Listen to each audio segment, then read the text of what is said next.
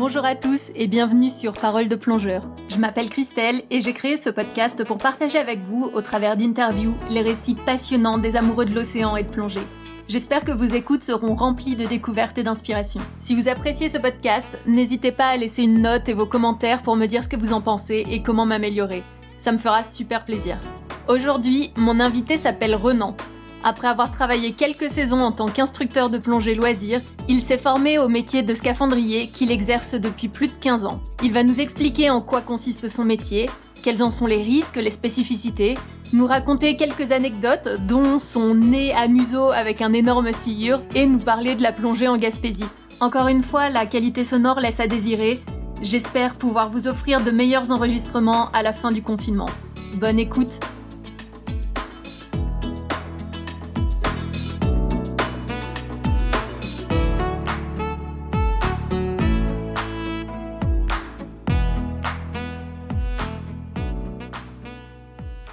Bonjour Renan, je suis très heureuse que tu aies accepté de venir nous parler aujourd'hui du métier de scaphandrier qui est le tien, parce que c'est un métier qui est encore assez obscur pour moi. Lorsque j'entends le terme scaphandrier, j'ai l'image de Tintin en tête et de Dupont et Dupont qui sont en train de pomper. J'imagine que cette image est assez obsolète et c'est cool que tu sois là aujourd'hui pour nous expliquer comment le métier a évolué. Alors déjà, est-ce que tu pourrais te présenter et nous expliquer ce qu'est un scaphandrier?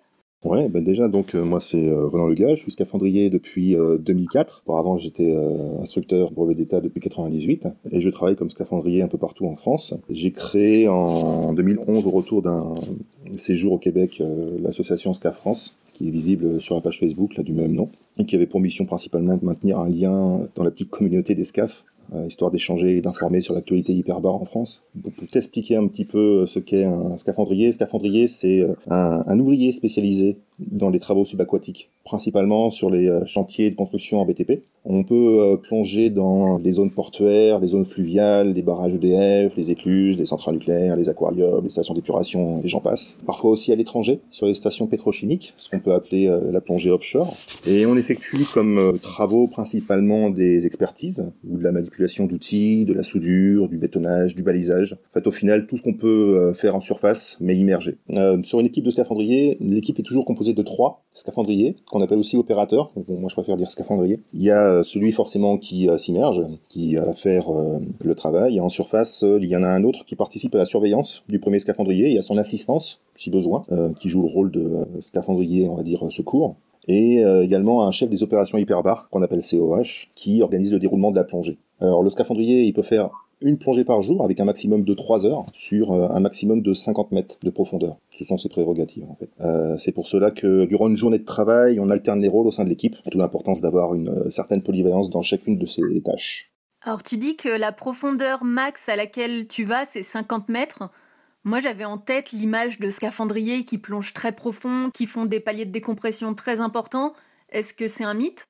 Alors, il y a plusieurs euh, types de scaphandriers. Euh, ça dépend de la formation que l'on fait, d'accord? En France, à l'heure actuelle, il y a trois écoles qui proposent la formation de scaphandrier et euh, toutes les trois délivrent ce que l'on appelle maintenant le titre pro de scaphandrier travaux publics. C'est un titre pro au niveau CAP qui est obligatoire depuis 2019 pour exercer en France. Au sein de cette formation, il y a le certificat d'aptitude hyperbare. C'était l'ancienne attestation qui était obligatoire pour travailler, d'accord, et qui permet quand même de travailler aussi à l'étranger. Quand on parle de, scaphandrier ou de plongeur professionnel, il y a toute une petite liste en fait euh, différente euh, qui se divise en classes et en mentions. Les classes, ça va te donner la zone d'intervention, la profondeur. Ça peut aller de classe 0, 1, 2, 3, 0, 12 mètres, euh, 1, 30 euh, mètres, 2, 50 mètres, c'est-à-dire nous principalement, et 3, au-delà de 50 mètres, et c'est principalement les scaphandriers qui travaillent en offshore qui ont cette, euh, cette classe-là. Et après, ça va être euh, divisé en mentions qui euh, déterminent le type d'activité que tu fais. Mention A, c'est tout ce qui est ouvrier. Mention B, c'est tout ce qui est autre activité comme euh, la plongée scientifique, l'archéologie, euh, la photographie, la culture euh, ou l'élevage de poissons. Le scaphandrier ouvrier, lui, il restera donc sur la mention classe 2, mention A, pour la plupart des scaphandriers qui travaillent en France, et également classe 3 pour ceux qui veulent partir en offshore et qui veulent descendre un peu plus profond. Ce qui n'empêche pas de travailler aussi avec un classe 2 hein, quand tu es, en, quand es en offshore. C'est quoi généralement le profil de plongée que vous faites? Le type de plongée classique, un peu comme en loisir, la plongée carrée, Euh, ça peut se faire quand on travaille sur, on va dire, un, outillage précis qui a une profondeur donnée. Après, les, trois quarts du temps, souvent, ça reste quand même des plongées en, yo-yo quand on fait de l'expertise, quand on fait euh, d'autres interventions. On ne peut pas maintenir euh, une profondeur nette, donc on est souvent entre 0 et 10 mètres. C'est pas une très forte profondeur. On va plonger plus profond, peut-être quand on va travailler sur du balisage de mer au large ou en amont des barrages hydroélectriques. Euh, la profondeur est un peu plus importante, mais les trois quarts du temps, ça sera sur des faibles profondeurs. Et euh, c'est souvent à cet endroit-là où il faut faire attention, parce que ça reste quand même la profondeur où la variation de volume est la plus importante. Et on est beaucoup plus assujetti à tous les accidents barotraumatiques que les accidents de décompression classiques euh, quand, quand plongez loisir. Est-ce que vous plongez à l'air ou au mélange? Alors, on, pourrait hein, plonger euh, au mélange, d'accord? Mais bon, euh, vu l'autonomie qu'on a, vu les profondeurs que l'on fait, les trois quarts du temps, ça sera, enfin même à 99% du temps, ça sera de l'air comprimé. Est-ce qu'il faut des qualifications particulières pour pouvoir se lancer dans la formation de scaphandrier euh, en fait, pour accéder à la formation, les seules prérogatives qu'on nous demande, c'est d'avoir au moins au minimum le niveau 3 de plongée loisir classique. On te demande pas de prérogatives scolaires ou autres, même si effectivement, si tu as déjà fait une formation en amont, quelle qu'elle soit, hein, t'es pas obligé d'avoir fait forcément chaudronnier, mais ça peut apporter quand même une plus-value à, ta capacité à pouvoir travailler euh, après la formation. Mais pendant la formation, on va t'amener à effectivement connaître un petit peu euh, euh, toutes les techniques, que ce soit en soudure, en découpe, en béton, et t'amener vraiment à un niveau de base de scaphandrier pour pouvoir ensuite pratiquer. Et ensuite, ça sera vraiment sur le tas euh, lors des, des chantiers euh, que tu feras au fur et à mesure de ta vie professionnelle en fait. Pour ce qui est de la formation, est-ce que tu peux nous donner un ordre d'idée de la durée de cette formation et puis du prix également de cette formation? La formation, elle dure maintenant entre 12 et 16 semaines. À l'époque, ça ne durait que euh, deux mois, donc c'était quand même relativement court euh, pour apprendre toutes les connaissances qu'on nous demande de savoir. Il faut pas oublier quand même, euh, malgré tout, on te demande de connaître beaucoup, beaucoup de choses et beaucoup d'activités qui en surface restent des métiers propres. Un soudeur en surface, c'est un soudeur. Un bétonneur, c'est un bétonneur. Quelqu'un qui fait l'expertise, c'est un expert. Un scaphandrier, lui, il va devoir essayer de, de rejoindre toutes ces activités-là pour pouvoir travailler. La formation, généralement, elle coûte dans les 15 000 euros. Quand je dis la formation, je reviens à ce que je disais tout à l'heure sur les différents types de formation. Je parle de la formation d'un scaphandrier classe 2A qui veut travailler donc euh, en tant que scaphandrier ouvrier jusqu'à 50 mètres. Euh, ça coûtera à peu près dans les 15 000 euros. Tu m'as parlé tout à l'heure de ta prochaine mission qui a lieu sur le chantier de reconstruction de la cathédrale de Notre-Dame. Est-ce que tu pourrais nous en parler? Oui, c'est bah euh, c'est du chantier classique encore, sauf que là ça se passe autour de, Notre-Dame. C'est l'inspection des berges qui sont au plus proche de Notre-Dame parce que lorsqu'elle s'était écroulée, ça avait fait des, des micro-séismes entre guillemets. En fait, euh, l'inspection est là juste pour vérifier euh, l'intégrité des rives qui bordent Notre-Dame. Par curiosité, c'est quoi à peu près la visibilité dans la Seine et sur la plupart de tes chantiers? Euh, elle est relative. Grosso modo, la visibilité, si tu travailles pas en, en portuaire, pas en portuaire, pardon, en mer, parce que parfois même les ports ont une visibilité euh, très médiocre, grosso modo, on n'a quasiment pas de visibilité. Même si on a une lumière avec nous, on n'a pas de visibilité. Ou alors si, ça va être de l'ordre de, 30 cm ou 50 cm. Donc les trois quarts du temps, on, regarde avec le bout des doigts. On observe un petit peu euh, ce qu'il en est par rapport à ce qu'on a pu entendre en surface. Et donc euh, ça impose le fait de faire euh, des plongées, on va dire, de, de repérage. C'est souvent la première plongée d'ailleurs dans la journée, qui permet de pouvoir vérifier en fait la, véracité du briefing de surface. Il y a souvent des imprévus qui arrivent entre euh, ce qu'on peut dire en surface et ce qui est véritablement vécu euh, sous l'eau, justement à cause du manque de visibilité ou euh, des différentes conditions environnementales qu'on peut rencontrer. Que ce soit le courant, la température, l'encombrement ou la faune même, ça, oblige effectivement à pénétrer dans l'eau avec une certaine prudence. Tu dis que la plupart du temps, vous regardez avec le bout des doigts mais est-ce que ça veut dire que vous n'avez pas de gants? Alors si, si, on a le gant, bien sûr, hein, parce que euh, je t'imagine pas les, les, morceaux de verre euh, ou tout autre euh, objet tranchant, coupant, râpant, mordant, ou ce que tu veux. Donc non, non, on a effectivement des gants, voire souvent même des grosses moufles, vu la température magnifique qu'on peut rencontrer, mais ça n'empêche pas quand même d'avoir une certaine appréhension après de, de l'outil. Alors il y a quelques mois, j'ai vu un super film qui s'appelle Les chemins de la dignité, j'ai adoré ce film qui retrace l'histoire vraie de Karl Brasser, le premier Afro-Américain qui a intégré la Navy en tant que scaphandrier au lendemain de la Seconde Guerre mondiale. J'ai vraiment beaucoup aimé ce film et je le conseille. Je sais pas, peut-être que toi tu l'as vu aussi, que tu en as d'autres à, nous conseiller. On y voit le, travail des scaphandriers de l'époque avec leur équipement vraiment très lourd, très encombrant. Après, c'était il y a 60-70 ans. J'imagine que l'équipement a beaucoup évolué depuis. Est-ce que toi, tu peux nous décrire un peu l'équipement que vous utilisez aujourd'hui? Oui, Les Chemins de la Dignité, très bon film. Euh, il y en a un autre un peu plus récent qui permet de faire d'ailleurs justement la, liaison au niveau du matériel, qui s'appelle The Last Breath, la dernière respiration, avec un anglais approximatif, où tu as l'histoire de Chris Lemon, un plongeur offshore, qui euh, se fait piéger donc euh, au fond de la mer du Nord et qui a son narguilé qui sectionne. En fait, l'histoire raconte son, son sauvetage et le, côté miraculeux d'être encore en vie. Donc c'est un film que je conseille euh, vivement pour se rendre compte un peu plus du, milieu dans lequel euh, les scaphandriers peuvent travailler euh, en offshore. Alors l'équipement, effectivement, il a un petit peu changé hein, depuis euh, Dupont et Dupont, comme tu disais. C'est le même principe, hein, c'est le fait d'amener de l'air à un plongeur immergé, mais euh, le plongeur n'a pas donc euh, sa source d'alimentation sur le dos, comme un plongeur loisir. Hein. Ça commence en surface, généralement par l'alimentation avec un, compresseur ou un lot de bouteilles tampons d'air comprimé. Et dessus, tu as un long tuyau, le narguilé qu'on appelle, qui alimente le plongeur en air, mais aussi qui assure la connexion audio, parfois vidéo, et éclairage depuis la surface par deux autres câbles qui sont affiliés le long du narguilé. Et au bout, le scaphandrier, qui respire dans un casque intégral, qui est parfois rigide, parfois souple, du type euh, Kirby Morgan ou euh, Advacotex. C'est un masque qui ressemble un petit peu euh, comme un facial de loisir, mais on va dire en plus, en plus lourd, sachant qu'il peut aller jusqu'à 17 kg. Sur ce casque, on y respire comme dans un facial, il n'y a pas de dissociation un bucco-nasal, on peut respirer correctement. On a, pour la décompression, ce qu'on pose souvent la question à ce niveau-là, on a juste un petit, un petit bourre-pif qu'on actionne et qu'on met juste devant le nez pour pouvoir comprimer les oreilles. Et donc le plongeur ensuite, euh, bah, sur son dos, il n'a pas de stab, il a un gilet, souvent lesté, sur lequel euh, est greffée une bouteille d'air de secours connectée au casque, au cas où le narguilé euh, se coincerait ou pire serait sectionné. Il y a eu quelques exemples. Et donc le tout, si tu cumules la bouteille, le casque, les plombs sur le gilet, on a une moyenne en surface, au minimum 40 kg sur le dos pour commencer. Quand dis 40 kg, c'est hors outillage. Hein bien sûr. Après, si on part avec d'autres outils, ça peut aller euh, bien, bien plus lourd. Est-ce que tu pourrais nous décrire la journée type d'un scaphandrier? Alors la journée type, justement, elle est loin d'être euh, métro, boulot, dodo.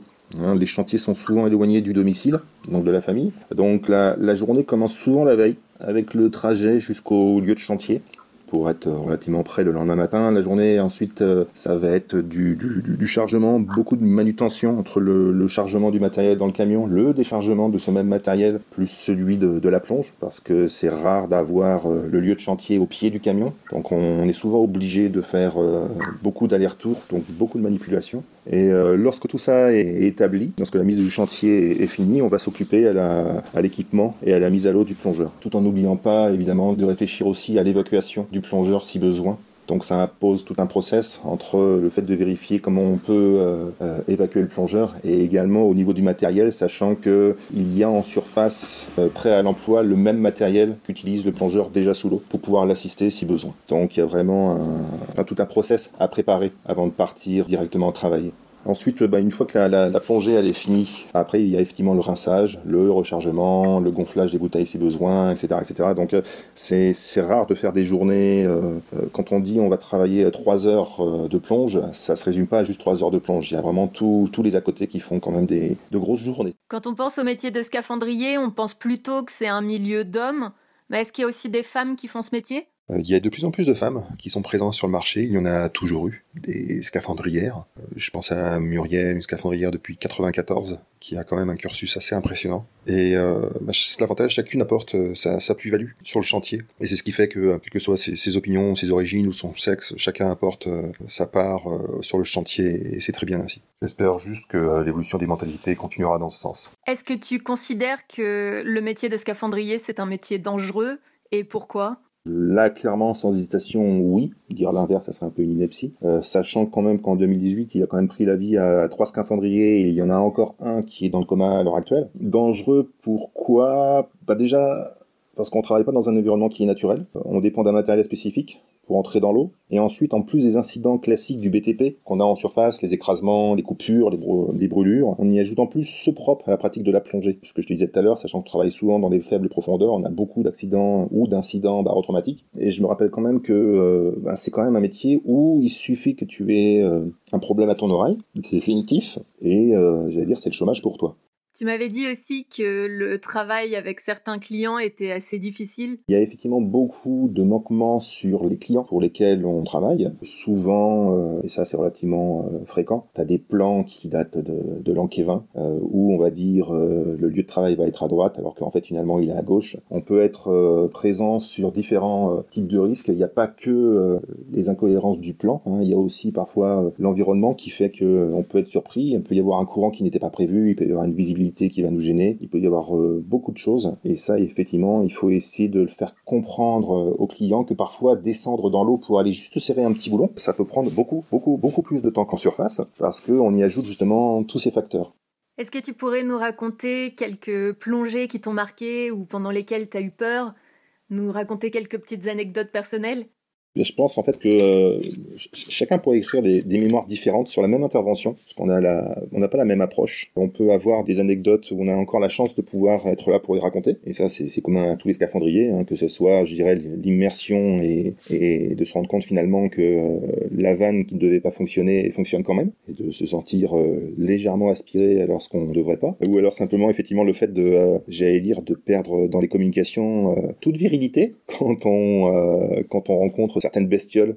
Je parle souvent, ça je pense que tout le monde euh, reconnaîtra, les, silures dans les, fleuves, une sorte de gros poissons-chats, qui peuvent être parfois très très gros et qui peuvent nous surprendre, surtout qu'il faut pas oublier qu'on n'a pas de visibilité. Donc euh, soit on le touche directement, et on s'en rend compte euh, très très vite, soit parfois on se retrouve avec un tête à museau pas du tout voulu, et, on l'entend parfaitement dans les coms à ce moment-là. Donc ça, ça, peut arriver. et puis sinon, et après, il y a, beaucoup d'autres moments je dirais ça, les, grands moments de solitude où euh, parfois on arrive à faire euh, des nœuds magiques avec son narguilé. On ne sait pas trop comment, et on essaye de s'en dépatouiller avant de remonter à la surface. Question de prestige, perso. Donc oui, des,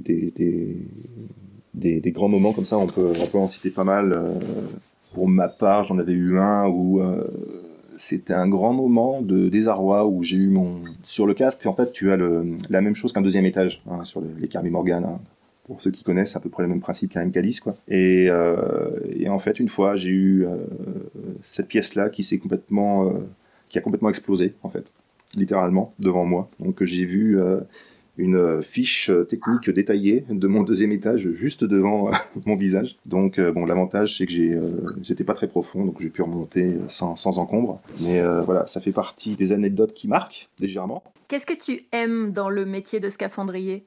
C'est un métier où euh, tu toujours en phase d'apprentissage. Tu apprends toujours. Il est toujours constructif. Que tu sois avec euh, des anciens, que tu sois avec des jeunes, t'as pas la même approche sur le même chantier. Donc c'est quelque chose d'assez vivant et euh, c'est un métier terriblement humain. Euh, il peut être humain dans le relationnel. Faut même pas oublier que euh, pour les, trois quarts des, des, scaphandriers, on découvre des équipes qu'on ne connaît pas forcément et on va quand même poser notre vie. Il n'y a pas forcément beaucoup de métiers qui, qui demandent cette, cette confiance humaine et matérielle. Et c'est un petit peu du jeu de construction pour grand enfant. C'est-à-dire que euh, on peut être, euh, quel que soit le chantier que l'on va faire, on peut avoir un petit peu le rôle du, euh, du petit ou grand héros d'un jour en fonction de, de l'activité qu'on te demande, de retirer, je dirais, l'écharde qui bloque, qui bloque le barrage. Et cette petite fierté professionnelle, ça fait beaucoup de bien quand on part et qu'on sait qu'on est dans un travail où on arrive et quand on parle de travail, il est fini.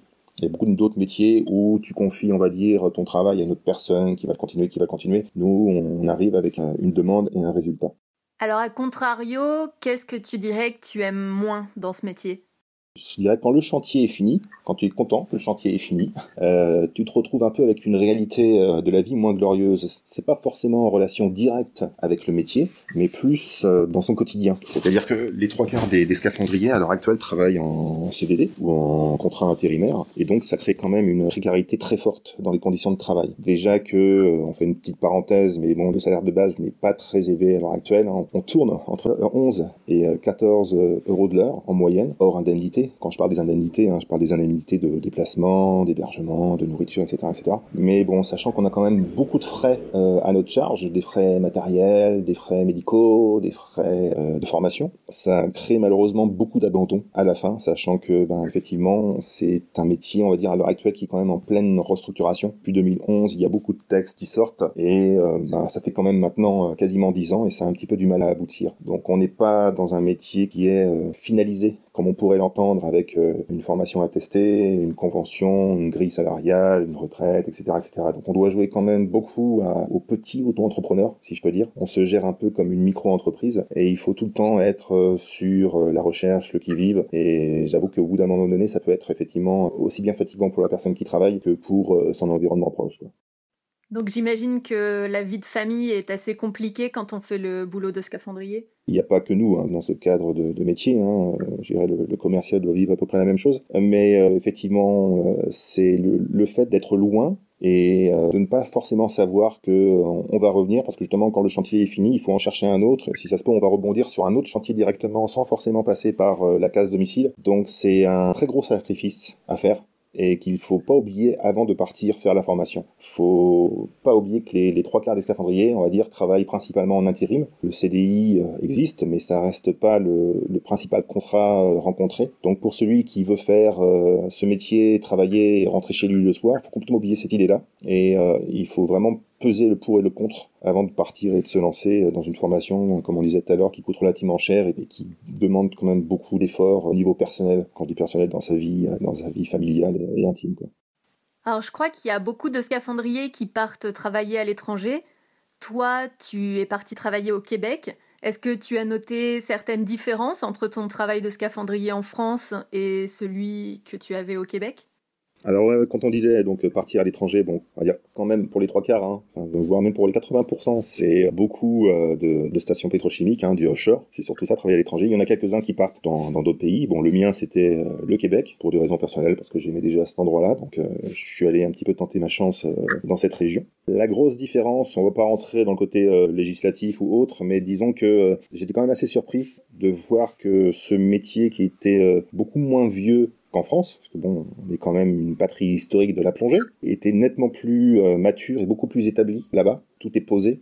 Ce que je disais tout à l'heure hein, sur euh, les grilles de salaire, etc., etc. Là, le, métier, même s'il y a des hauts débats, est, posé. Et euh, c'est vrai que ça surprend quand même. Ça fait du bien, au niveau effectivement du taux horaire, au niveau d'une organisation un peu plus sérieuse, on va dire du marché hyper bas par rapport à la France à l'heure actuelle, ça, ça, ça repose. Euh, on reste hein, toujours dans le même principe. Hein. Là-bas, on appelle ça des agences de placement. C'est la même chose, hein, c'est de l'intérim. Mais disons que euh, il y a moins ce côté précaire malgré tout, parce que justement le métier est, euh, est beaucoup plus beaucoup plus structuré. Donc c'est une chose que j'espère voir en France assez rapidement parce que euh, si on pouvait résoudre ce problème-là, je pense que le métier serait beaucoup plus euh, supportable. Je crois qu'au Québec, tu m'as dit que tu avais eu une expérience assez inhabituelle pour un scaphandrier. Bah oui, donc euh, ben, j'ai commencé là-bas en tant que scaphandrier dans des boîtes standards. Et puis au cours de mon séjour, j'ai eu la surprise qu'une boîte environnementale, pas la cité, le ROM, c'est le réseau d'observation des mammifères marins, m'ait appelé pour pouvoir faire euh, une expertise, un recensement autour de l'île Bonaventure, hein, une île au large de la ville de Percé en Gaspésie. Petite parenthèse d'ailleurs, parce que c'est quand même un spot de plongée qui est magnifique. Tous ceux qui veulent aller là-bas, je le conseille vivement. C'est un véritable oasis de vie. Et pour l'avoir vécu justement, pour pouvoir recenser donc toute la faune et la flore autour de cette île, on a demandé effectivement à des, des scaphandriers de venir euh, faire ce recensement, tout simplement parce que le contrat était avec euh, un organisme d'État, le CEPAC, qui gère les parcs nationaux là-bas. Donc, euh, sachant que c'était un organisme d'État et que c'était un travail rémunéré, d'un point de vue législatif, c'était une obligation de devoir faire appel à des scaphandriers, comme en France hein, d'ailleurs, hein, et non à des plongeurs loisirs du type association loi 1901, qui auraient pu le faire tout à fait à leur compte. Ça devait être vraiment génial cette expérience. Est-ce que tu peux nous expliquer brièvement comment ça se réalise, ce genre de recensement?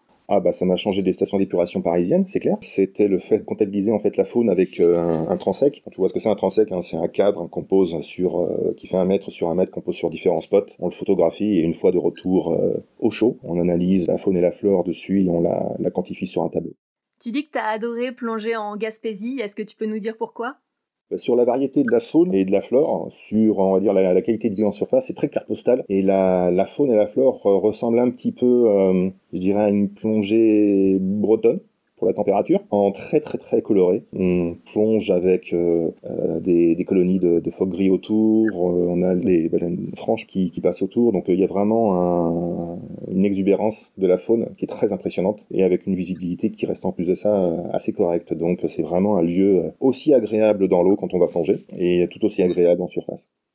Est-ce qu'il y a des évolutions de carrière qui sont possibles dans le métier de scaphandrier ou tu penses plonger euh, et faire ce boulot qui doit être quand même assez difficile physiquement jusqu'à ta retraite c'est une question que je me pose en ce moment. Euh, C'est-à-dire que pour l'instant, il n'y a pas un plan de carrière proprement dit quand tu travailles en tant que scaphandrier euh, travaux publics sur le territoire. Tu peux avoir une évolution quand tu tombes dans un CDI, mais t'as pas forcément, à l'heure actuelle je parle, hein, je pense que ça va changer, mais t'as pas forcément une évolution sur les spécificités propres quand je dis spécificités, tu sais, t'as pas euh, une équipe spécialisée de plongeurs soudeurs, de plongeurs bétonneurs, de plongeurs euh, X ou Y. Pour l'instant, on est un petit peu de savoir euh, un petit peu tout faire, justement, sans le savoir-faire propre à ces disciplines. Donc pour l'instant, c'est assez difficile. C'est assez difficile d'avoir une évolution.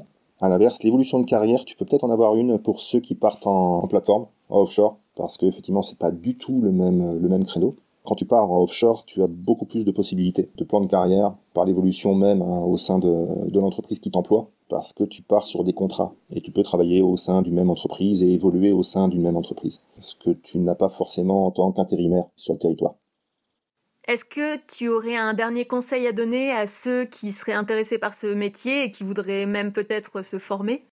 À l'heure actuelle en France, on, a la possibilité tous les ans pendant le salon de la plongée ou pendant certaines manifestations durant l'année de pouvoir faire des baptêmes de scaphandrier. Et je conseille vivement à ceux qui sont intéressés par la formation, avant de se lancer euh, à capella comme ça dans une formation et de débourser 15 000 euros euh, sans avoir mis une seule fois un, casque sur la tête, d'aller dans ce genre d'événement et de voir ce que ça donne voir ce que ça donne d'avoir 40 euh, kilos sur le dos, de voir euh, des lieux qui sont pas forcément avec une visibilité, de voir un casque qui peut donner une sensation d'oppression euh, assez forte quand on n'a pas l'habitude. Donc c'est vraiment une bonne une bonne approche en fait. Pour tous ceux que ça intéresse, la discipline en fait, elle est toujours présente au salon de la plongée en janvier tous les ans. Et l'édition 2021 en fait le sera un peu plus parce qu'on essaye de faire un partenariat avec les associations d'anciens SCAF, les organismes d'État tels SCAF Motion ou le SNETI, les écoles, afin vraiment de mettre un pôle plongée pro au sein même du salon de plongée loisirs, avec justement la possibilité de pouvoir faire des baptêmes et de pouvoir euh, répondre aux questions. Et Dieu sait qu'il y a, il y a beaucoup de questions posées sur ce métier.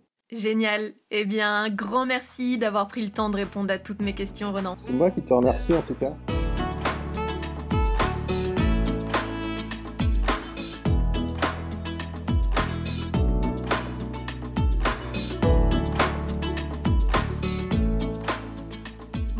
Cet épisode est terminé. Merci de nous avoir écoutés.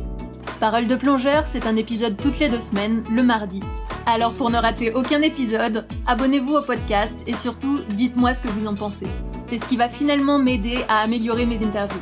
Vous pouvez aussi trouver des photos de mes invités et des informations utiles sur le podcast, sur la page Facebook Parole de plongeur et sur le site internet www.paroledeplongeur.com. Si vous avez une histoire à me raconter, que votre parcours peut inspirer les autres ou que vous souhaitez aborder un sujet en particulier, contactez-moi à info at paroledeplongeur.com.